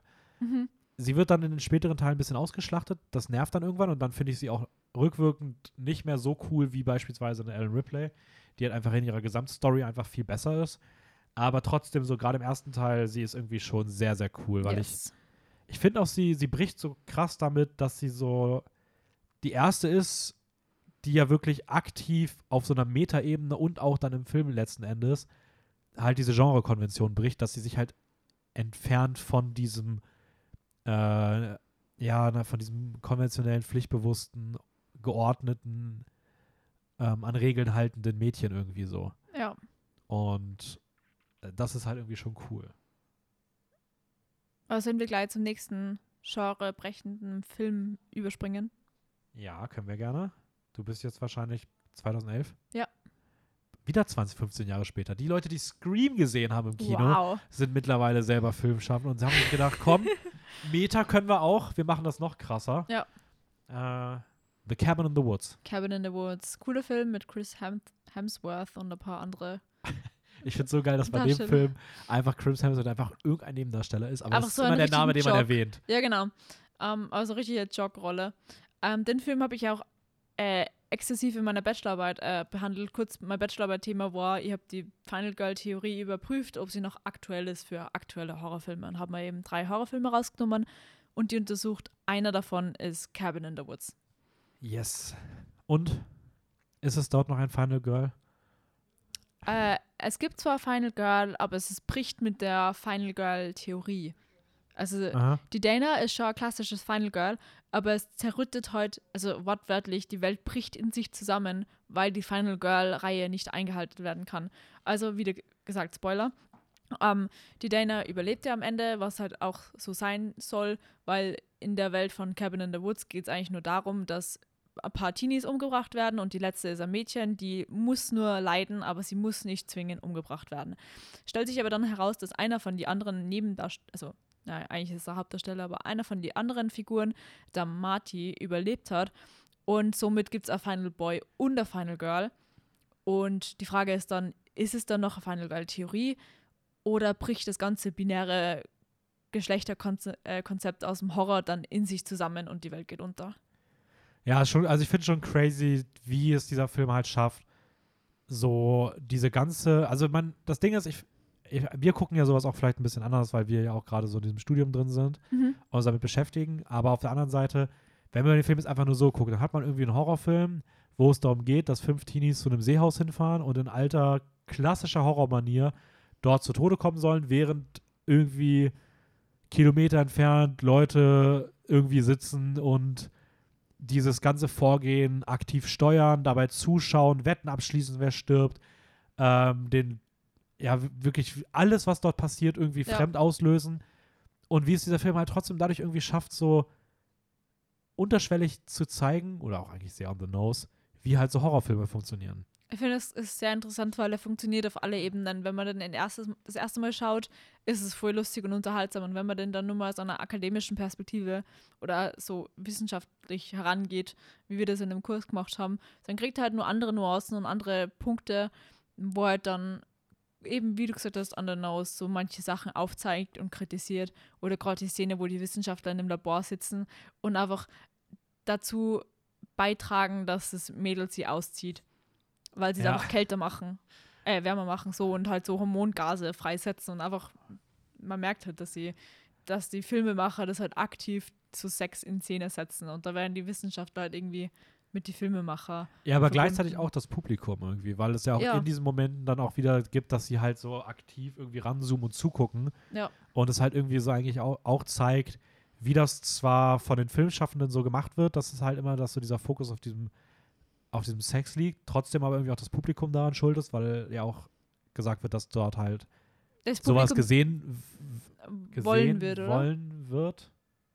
Ja, also das Publikum nimmt es auf jeden Fall an und beschwert sich nicht drüber und deswegen machen sie es so, wie sie es machen. Also cooler Film.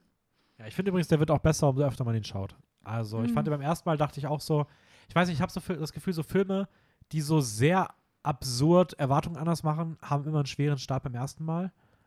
Ähm, aber ich muss sagen, ich fand ihn beim zweiten Mal deutlich besser als beim, beim ersten Mal. Also da lohnen sich auch Rewatches für all diejenigen, die The Cabin in the Woods schon mal gesehen haben sollten und sich so denken, ah, ich fand den eher so, so mittel.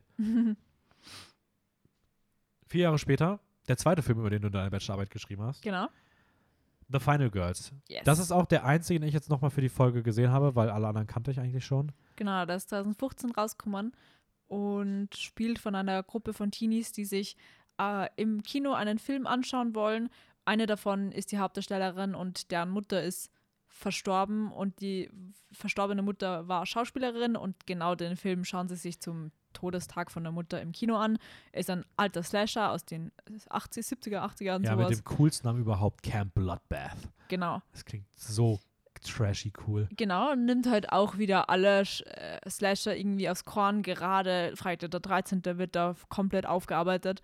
Und äh, die, durch ein Feuer im Kinosaal finden sich die Teenies in der Lein- Leinwand wieder und müssen sich halt aus dem Film rausretten. Und sie machen das, indem sie sich ans Final Girl heften wollen, um halt lebend aus dem Film rauszukommen. Ja.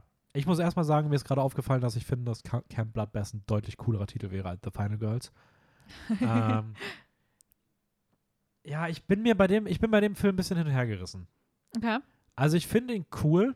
Ich mag die Idee, ich finde es großartig, ähm, wie er so dieses, allein dieser Moment, wenn sie halt durch die Leinwand schreiten und auf einmal in einem Film sind. Ja, Gerade der Moment, wo sie durch die Leinwand schreiten, ist der Moment, in dem der Killer am Screen irgendwen ansticht. Also einsticht, ersticht. Ja, Und halt der Moment mit dem Durchgehen und Leinwand aufschlitzen und in die Leinwand reingehen und dort wird der aufgeschlitzt, ist lustig. ja, voll. Also ich muss sagen, das ist schon, das ist schon sehr kreativ so. Ja. Ich finde aber, dass, also es haben ja viele Filme immer so diese Meta-Idee. Und ich finde, von den Filmen ist so The Final Girls für mich so der erste, der seine Idee sehr schnell erschöpft.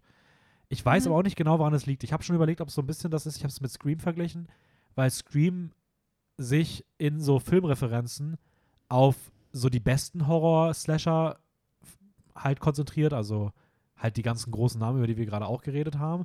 Und The Final Girls halt irgendwie so einen, ja, so einen trashy Film nimmt.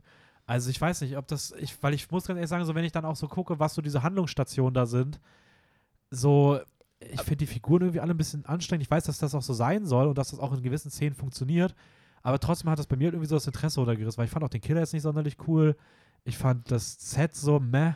Ja, man muss es sagen, es geht ja dann eigentlich gerade in der letzten Hälfte des Films nimmer um den, den Killer oder um Horror-Slasher-Movies an sich, sondern es wird dann eigentlich mehr zu einem Mutter-Tochter-Drama, weil halt die Tochter bei ihrer verstorbenen Mutter im Screen sitzt und also im, in der Welt jetzt drinnen ist und sie halt irgendwie über das reden und dann halt irgendwie ja Mutter-Tochter Beziehung entsteht.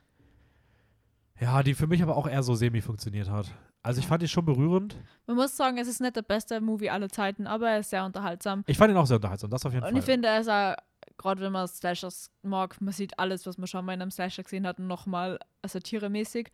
Und ja, ich finde dieses, man kennt ja diese 80er-Jahre-Filme, wenn so Farben und gerade Rot so sehr grell sind, aber halt diesen Film drüber haben von alten Movies. Und jetzt ist genau der gleiche Stil von dieser extremen Farben, gerade dieses Rot, das so zu rot ausschaut, dass es Blut sein könnte, in einer heutigen Auflösung richtig witzig. Also das ist so eine Ästhetik, die habe ich noch nie gesehen und die funktioniert, finde ich, auch voll gut, weil sie halt in das reinschreiten, in diesen Film und ja. ja, stimmt cool. schon. Das, das ist tatsächlich, also habe ich gar nicht so drüber nachgedacht, aber das ist tatsächlich irgendwie eine coole Inszenierungsentscheidung, so die gerade durch dieses Setting halt auch erst funktioniert. Ja, Nein, ich muss auch sagen, ich mochte den auch gerne. Also ich habe mich auch gut unterhalten gefühlt, permanent so. Ich hätte nur gewünscht, er hätte mir noch ein bisschen besser gefallen, weil ich die Idee halt eigentlich so nice finde.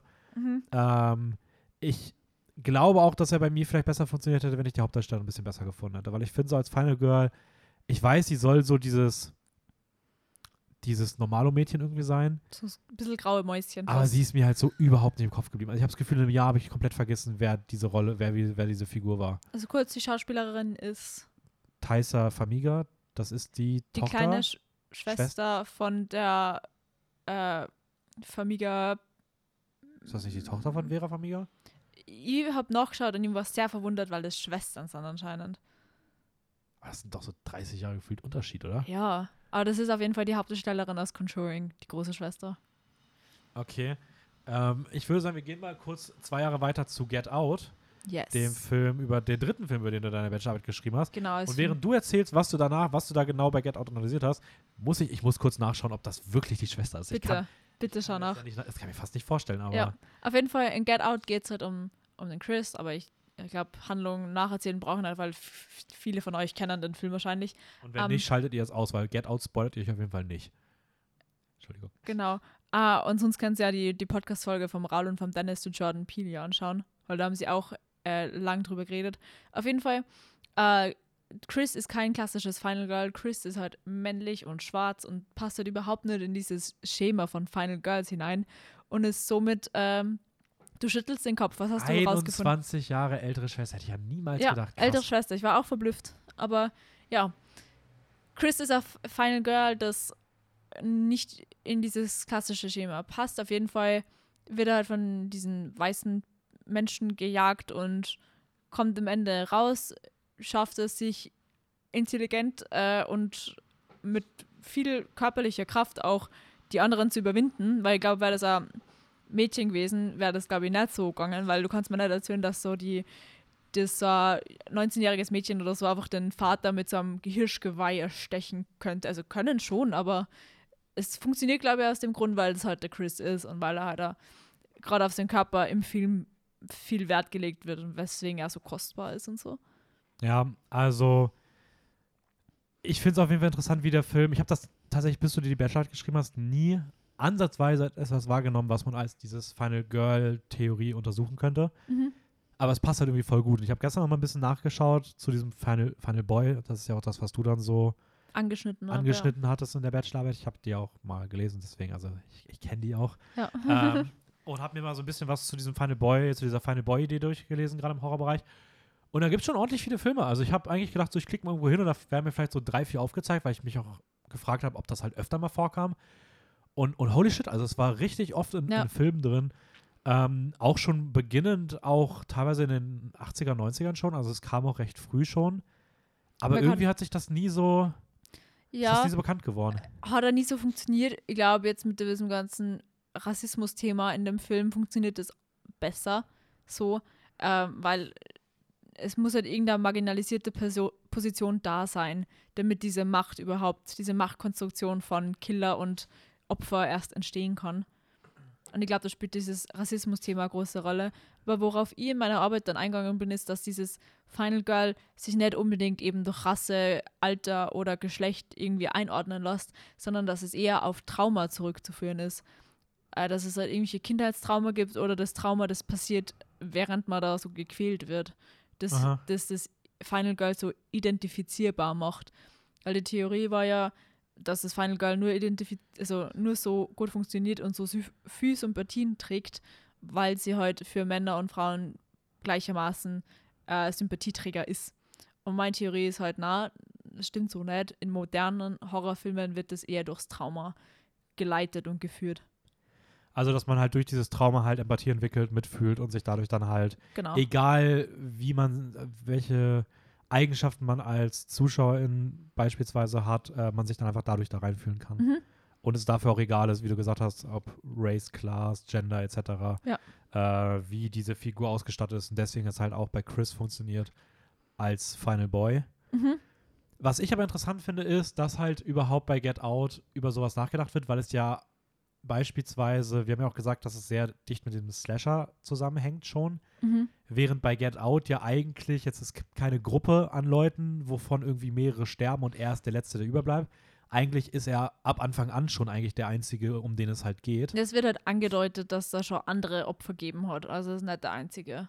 Also ja, aber da, da der, ja, ja, stimmt ich, schon, aber da hat er ja keinen. Bezug zu der Gruppe. So. Es ist ja, also es sind ja jetzt nicht irgendwie, dass man ihn in der Gruppe sieht und er bleibt über, sondern wie Ja, du schon gesagt hast, wenn überhaupt im Vorhinein oder in der Eröffnungsszene, aber eigentlich begleiten wir ihn als alleinige Person sozusagen ja in dieses Setting hinein. Und Ja. so, aber es ergibt trotzdem irgendwie voll Sinn, das da irgendwie unter diesem Aspekt so zu sehen. mhm.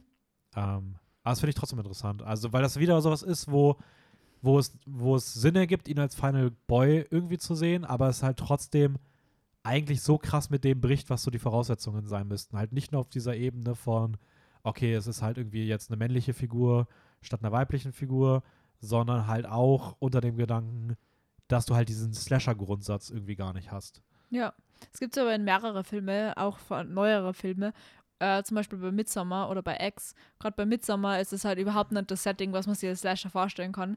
Ähm, Wir aber können auch, auch direkt zum Midsommar rübergehen. ja, gern. Ja.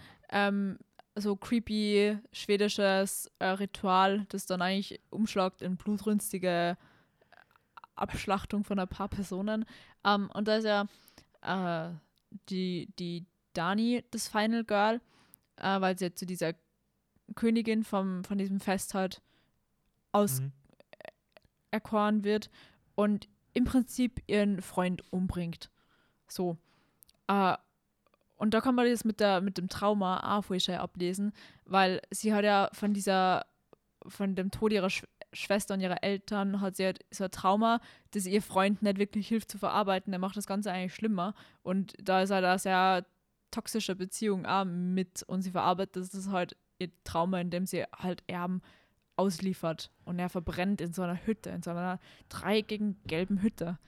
Ja, ähm, da wäre dann aber auch meine Frage so ein bisschen dazu, wie man das zu bewerten hat, weil Final Girl ist ja immer so die Person, die sich so gegen das Böse in irgendeiner Form halt erhebt und am Ende halt als krönende Siegerin oder so hervorgeht. Aber jetzt ist ja bei Ja. Danny schon so, dass es irgendwie so ein tragisches Final Girl ist, weil die, also das Empowerment, was bei ihr kommt und wie sie halt aus dieser toxischen Beziehung reinkommt, einhergeht damit, dass sie halt eine Gehirnwäsche unterläuft, in eine Gesellschaft reingeht, die auch eher Ja.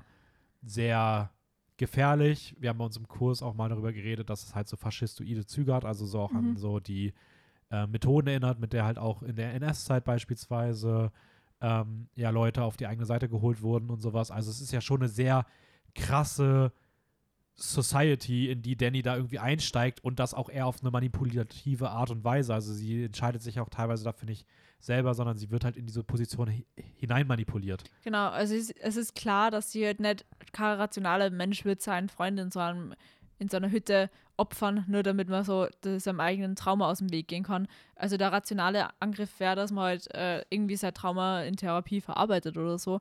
Und sie macht es halt dann durch diese Gruppe, ähm, wo sie eben dazu empowered wird, dass sie ihm halt opfernd, opfern kann im Prinzip. Und er stellt halt dann eigentlich diese Personifikation von alle ihre Probleme dar, die sie halt dann äh, opfert. Aber du hast recht, es ist ein sehr tragisches Ende und es hat nicht diese Empowerment-Züge wie andere Filme. Obwohl es halt trotzdem, also das, ich finde, das ist halt auch irgendwie so Genialität von Midsommar, weil es halt das also im ersten Moment erstmal so inszeniert, als ob es voll das Happy End wäre, Ja. Aber irgendwie auch nicht. Also man ist sich so unsicher, wie man dieses Ende bewertet und man könnte denken, es ist ja eigentlich voll das Happy End, weil sie lächelt, sie ist zufrieden, sie hat ihre Probleme gelöst. Aber nur wenn man halt tiefer reinschaut, sieht man halt, was dahinter steckt. Deswegen ist es irgendwie auch interessant, so zu sch- schauen, was das halt über dieses Final Girl aussagt, das ja irgendwie über so eine Empathieschiene kommt, dass man halt irgendwie Empathie mit einer Person hat, die halt gerade irgendwie schon irgendwie auch eher so eine tragische Entwicklung durchlaufen hat und eigentlich eher in so einer furchtbaren Gesellschaft letzten Endes gelandet ist. Mhm. Nur weil sie das erstmal in ihr Leben Bestätigung bekommt, aber es eigentlich keine gute ist. Also es ist, ich finde, also Midsommar, Midsommar ist einfach so ein Film, über den könnte ich einfach stundenlang reden. Ich Ich, habe auch jedes Mal, wenn ich den Film schaue, ich, also ich habe wirklich mittlerweile die Tradition, ich zeige den Film Leuten und ich fange den Film danach direkt wieder und, spiel, und spule wieder zu Szenen und gucke den nochmal. Und wir sprechen, glaube ich, jedes Mal immer zwei bis drei Stunden einfach nur nochmal über den Film, weil du Ah. kannst ewig über Midsommar reden. Wie bei Hereditary. Also beides Ari Aster-Filme. Kann man stundenlang drüber reden, finde ich, über beide. Echt, findest du? Weil ich Ja. finde, Hereditary ist schon so. Ich fand den beim ersten Mal krasser, aber bei dem habe ich nicht das Gefühl, ich will lange über den reden. So. Also der erschöpf- hat sich irgendwie bei mir sehr schnell erschöpft. Deswegen ist bei mir Midsommar mittlerweile auch deutlich höher. Oh, wow. Ich finde beide cool. Ich mag den auch, aber ich weiß nicht über. Ich glaube immer so rein aus dem Punkt, dass ich ein riesen Florence Pugh Stan bin oder Fan bin, äh, Midsommar einfach besser finden. Ja, ich hatte das schon. Also heute ist auf jeden Fall der große, die große Florence Florence Pugh-Tag. Pugh Highlight-Folge. Ja. So. Wir reden aber eigentlich über Slasher und eigentlich können wir zum, zum nächsten Final Girl rübergehen. Nicht Florence Pugh, sondern Mia Goth in X. Yes. Ty West, der ja auch aktuell Pearl macht, den zweiten Teil dieser X-Reihe und, Und auch Maxine. Maxine, den dritten Teil der X-Reihe, der dann auch das Ende der Trilogie sein soll. Yes. Obwohl man auch sagen muss, wer weiß, ganz ehrlich, es, Wer weiß. also ja. es hieß, es wird ein Doppel, Double Feature, jetzt ist es mittlerweile eine Trilogie. Wer sagt denn, dass er danach nicht sagt, Ja. hier, keine Ahnung, Pearl 2, I don't know, irgendwie sowas, aber Also kurz, ähm, sie ist wieder so klassisches Final Girl, da wird halt dieser Sexaspekt vor in den Vordergrund gerückt, weil es halt um einen Pornodreh geht und Sex im Alter ist auch ein großes Thema. ja, ganz kurz, ähm, bei X würde ich übrigens ganz gerne sagen, dass wir da nicht zu viel spoilern. Ja. Ähm, außer, dass wir halt sagen können, dass sie halt Final Girl ist, was halt gewisse Sachen mit sich bringt, die man dann auch Klar. schon über das Ende wissen kann. Einfach, weil der Film halt bisher nur im Kino lief. Und der kommt jetzt ganz frisch, glaube ich, jetzt gerade auf Blu-ray raus. Das heißt, ihr habt die Option, euch den zu holen. Es gibt den bei Prime zu leihen, bei, bei ähm, Chili gibt es den auch zu leihen. Da habe ich den auch nochmal ge geschaut vor kurzem. Aber damit ihr da auf jeden Fall noch nicht die Vorfreude genommen bekommt, weil der lohnt sich wirklich zu sehen. Das ist ein Yes. großartiger Film. Und ich wollte ich wollte nämlich gerade sagen, wir können eigentlich noch gar nicht über die, die Vollendetheit von ihr als Final Girl reden, weil halt andere Teile rauskommen, also zwei weitere Teile und gerade der dritte heißt ja Maxine, also werden wir nur irgendwas über sie erfahren. Deswegen kann man eigentlich gar nicht so Schlüsse ziehen, wie es ausschaut. Ja, aber ich muss sagen, was ich bei ihr halt besonders cool finde, ist, wie sie halt wirklich, also wir haben vorhin, ich habe es bei, bei Sydney schon, Prescott aus Scream schon gesagt, so diese, dieser Gegenentwurf zu diesem braven, Ja. konventionellen Verhalten und sie ist das komplette Sie Gegenteil. raucht, sie trinkt, sie ist Hauptdarstellerin in einem Porno und richtig cool. Ich liebe den Film. Und sie zieht sich also, ständig, um sich selbst zu motivieren, vom Spiegel irgendwie Koks rein. Ja, ja, Und- Koks, genau. Ich, ich muss sagen, also ähm, Maxine ist für mich so das coolste moderne Final Girl, wenn es nur um den Aspekt des Final Girls geht. Ja, vor allem, wenn es nur um Slasher geht, weil das ist so ein klassischer Slasher. Und ich muss auch sagen, X ist eines meiner Jahreshighlights gewesen. Äh, cooler Film, coole Figur. Ich freue mich richtig auf die nächsten Teile. Ja. Ja. Ich freue mich auch richtig, dass der, also der Film kam, ich weiß, dass der bei Raul und bei dir ganz, ganz weit oben auf der Jahresliste steht. Yes. Deswegen freue ich mich sehr, dass der gegen Jahresende dann auch noch mal ein bisschen mehr repräsentiert wird, weil bei mir wird das wahrscheinlich knapp nicht in die Top 10 schaffen, obwohl ich ihn auch so gut fand. Einfach weil dieses Jahr so unfassbar gut war. Ja. Aber ähm, nee, X ist super. Ich glaube, es ist mein meistgesehener Film dieses Jahres. Ich habe den, glaube ich, schon drei oder vier Mal gesehen. Wow. Ähm, zweimal im Kino. Ich glaube, es ist auch der einzige Kinofilm dieses Jahr, wo ich zweimal drin war. Nee, das stimmt nicht. Ich habe auch zweimal The Batman im Kino gesehen. Aber trotzdem, ich war für X zweimal im Kino. Ich habe ihn zu Hause nochmal gesehen. Aber X ist eigentlich voll der coole Film, weil da haben wir uns indirekt so kennengelernt, weil wir waren in der gleichen Ja. Gruppe drinnen. Wir waren zwar im gleichen Kurs, aber wir sind dann halt gemeinsam mit der Uni ins Kino gegangen und da haben wir uns so kennengelernt. Ja, und dadurch ist das alles gekommen, dass du Wahnsinn. jetzt hier heute sitzt. Ja. Und das ist auch sehr gut so. Also ja. danke an, an, an Kuluki für die Filmwahl. Ja, Äh, und danke Timo, dass er die Gruppe gegründet hat damals. Ja, wo ich glaube tatsächlich, dass, also ich kann mir nicht vorstellen, dass wir nach dem Abend, wo wir den ganzen Abend in einer Bar gemeinsam waren, dass man da nicht irgendwie, also es hätte doch eh irgendwie am Ende einen Kontaktaustausch zwischen allen Wir Leuten gegeben. nie. Schicksal Aber stimmt, das kann man nicht wissen. Danke dafür, Timo. Danke dafür. ähm, nee, also zurück zu, zu X. Also geniales Final Girl, toll gespielt von Mia Goth. Und ich finde es cool, wie weit wir halt heutzutage sind, ähm, dass halt so, ach, nicht kontroverse Figuren, aber so Figuren, die halt so viele Ecken und Kanten haben, trotzdem als dieses Final Girl funktionieren. Weil, Ja. wie würdest du sagen, wo das jetzt bei X genau herkommt, dass man halt so krass mit ihr, also dass sie halt so gut als Final Girl funktioniert, obwohl sie ja seitens der Empathie gar nicht so viele Zugangspunkte gibt. Puh.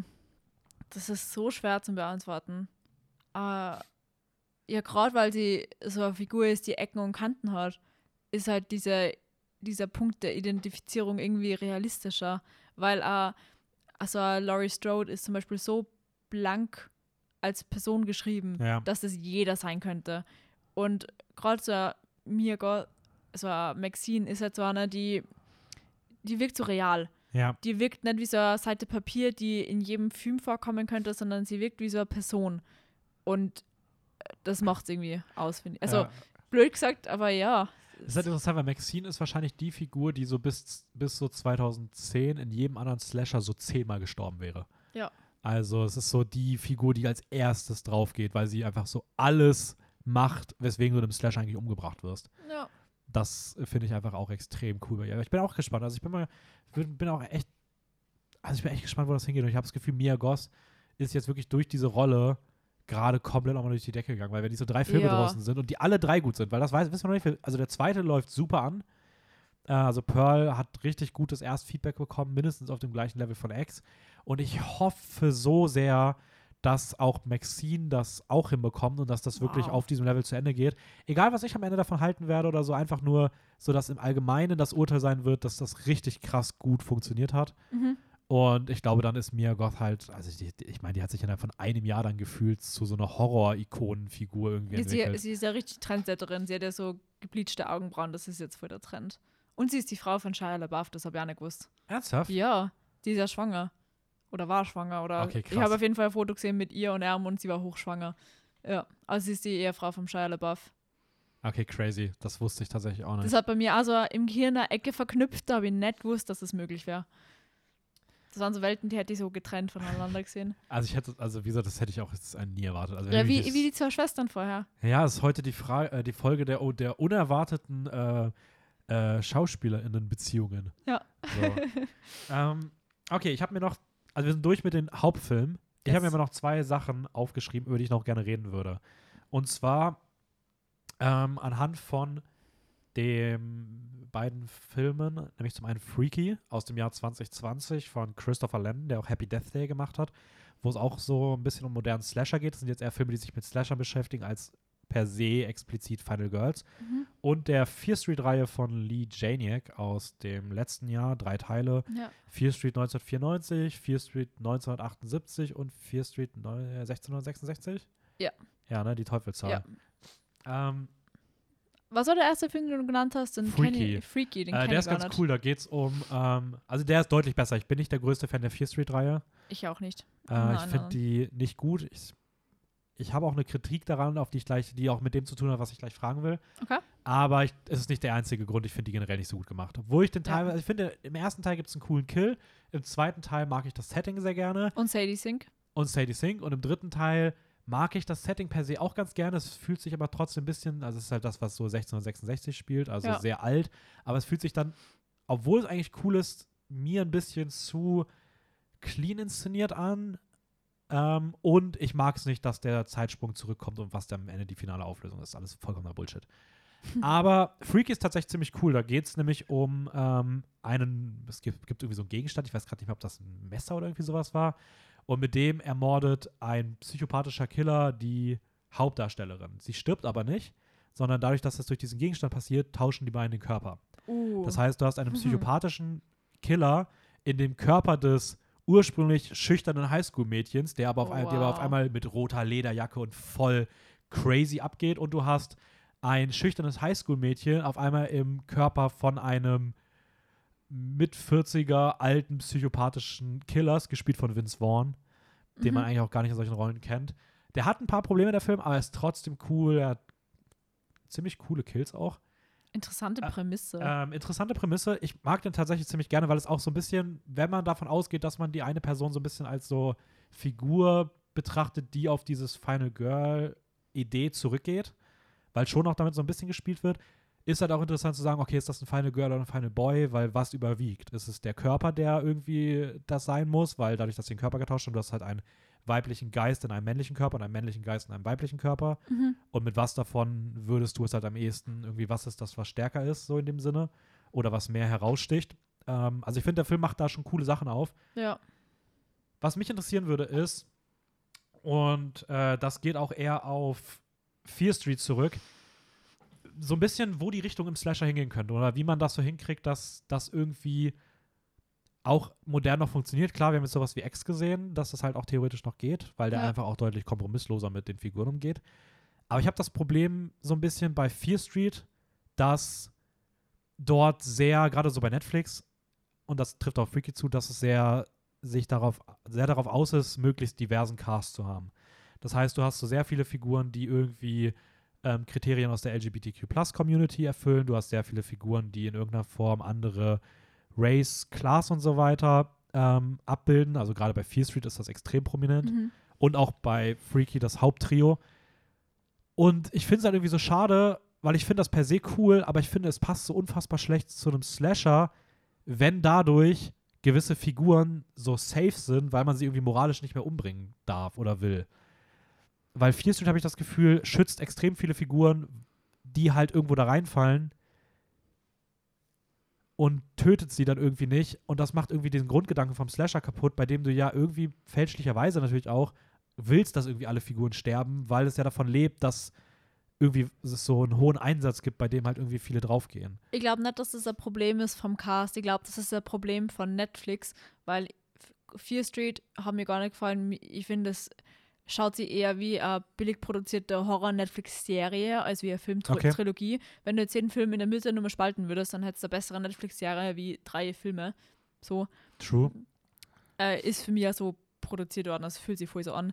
Äh, und ich glaube, es ist einfach ein Ding von äh, Feigheit, die wir bei Stranger Things schon gesehen haben, dass sie einfach manche Personen nicht umbringen wollen, weil sie äh, dann, weil das zu krass wäre für Netflix. So. Okay, weil, also das Ding ist, ich habe das halt bei Freak aber auch so, dass du halt wirklich auch dort genau am Anfang sagen kannst, welche Figuren überleben werden, weil es auch irgendwie so eine gewisse Schutzkuppel über halt diese Figuren gibt, die halt irgendwo da reinfallen. Ich meine, X hat auch einen sehr diversen Cast ähm, und ist da deutlich kompromissloser. Wobei man auch sagen muss, dass ich es teilweise schade finde, dass halt diese Diversität im Cast selten sich in den, in den Lead-Cast, also so, dass die Hauptrolle auch mal auch so, also die, das, die Hauptrolle ist trotzdem irgendwie immer noch sehr klassisch meine, teilweise in Slashern. Out. Ja, aber Get. Out ist trotzdem, also ich finde für die heutige Zeit könnte einem Slasher auch mal irgendwie, weiß ich nicht, trotzdem noch mehr Diversität, gerade auch in Richtung Sexualität, weil Slasher behandeln sich, also thematisieren halt sehr krass Sexualität. Ja. Ähm, das könnte sich auch meiner Meinung nach deutlich stärker mal in der Hauptrolle wiederfinden. Ähm, Das stimmt. weil bei Get Out ist es halt nur der Aspekt, dass, dass halt Chris schwarz ist, so. Ja. Ähm, der da irgendwie raussticht, weil selbst männliche Hauptfiguren im Horrorfilm ist jetzt ja auch nichts Neues so. Ähm, aber ich weiß nicht, ich finde, ich find, das wird halt irgendwie leider, gerade wie du gesagt hast bei Netflix, halt immer eher so in die Nebencharaktere gelegt, weil man sich irgendwie nicht traut, das in den Hauptcast zu machen. Und dann wird entschieden so, ja, okay, weil wir sie nur als Nebencharaktere haben, dann töten wir sie alle nicht. Und ich finde, das nimmt halt irgendwie voll die Spannung weg. Also, Ja, ich glaube, das ist dann äh, weniger auf meine Meinung dann zurückzuführen, sondern eher mehr ein Appell an die Filmschaffenden, das du gerade machst, sondern machst einmal bessere Entscheidungen. ja, voll, nein, auf jeden Fall. Also, Ja, Äh, das ist definitiv darauf zurückzuführen, dass, äh, dass da was geändert werden muss noch. Also, dass das halt nicht so geht und dass das irgendwie eine komische Ausrichtung für so Slasher ist, weil ich, ich habe auch schon viele andere Slasher-Filme, die jetzt so rausgekommen sind, so Netflix-Sachen, die ein bisschen kleiner sind, die aber auch eher alle gefloppt sind, die ich mir nach Fear Street auch alle nicht mehr angeschaut habe. Haben, es ist ja dieses Jahr ein neuer Texas Chainsaw Massacre rausgekommen. Dann habe ich mir nicht angeschaut. Das ist eine Oh mein Gott, du Netflix-Produktion. hast, du hast den nicht gesehen? Na, Oh, der ist großartig. Ich habe dem 1,5 Sterne gegeben. nice. Oder ein Stern, ich weiß das gerade gar nicht mehr. Der hat aber, was man sagen muss, der, hat- der hat krass brutale Kills. Aber Echt? ja, der, der hat wirklich brutale Kills. Und auch gut gemacht. Also ähm, von den Effekten schon nice. Da ist auch ein Shot bei, der ist richtig geil in so einem ausgetrockneten Sonnenblumenfeld. Oh, ich glaube, das ist- das C- Cover auf Ja, Netflix. Der Ja. sieht richtig geil aus. Aber der Film ist so dumm und so schlecht gespielt. Und auch da sind irgendwie wieder so Figuren so, so unnütz geschützt nach dem Motto, aber guck mal, das sind so besondere Figuren, die sind so anders, als man sonst kennt, wir dürfen die jetzt nicht umbringen. Und dann am Ende wirft man es aber trotzdem so in so einer Bullshit, fast schon Post-Credit-Scene über den Haufen.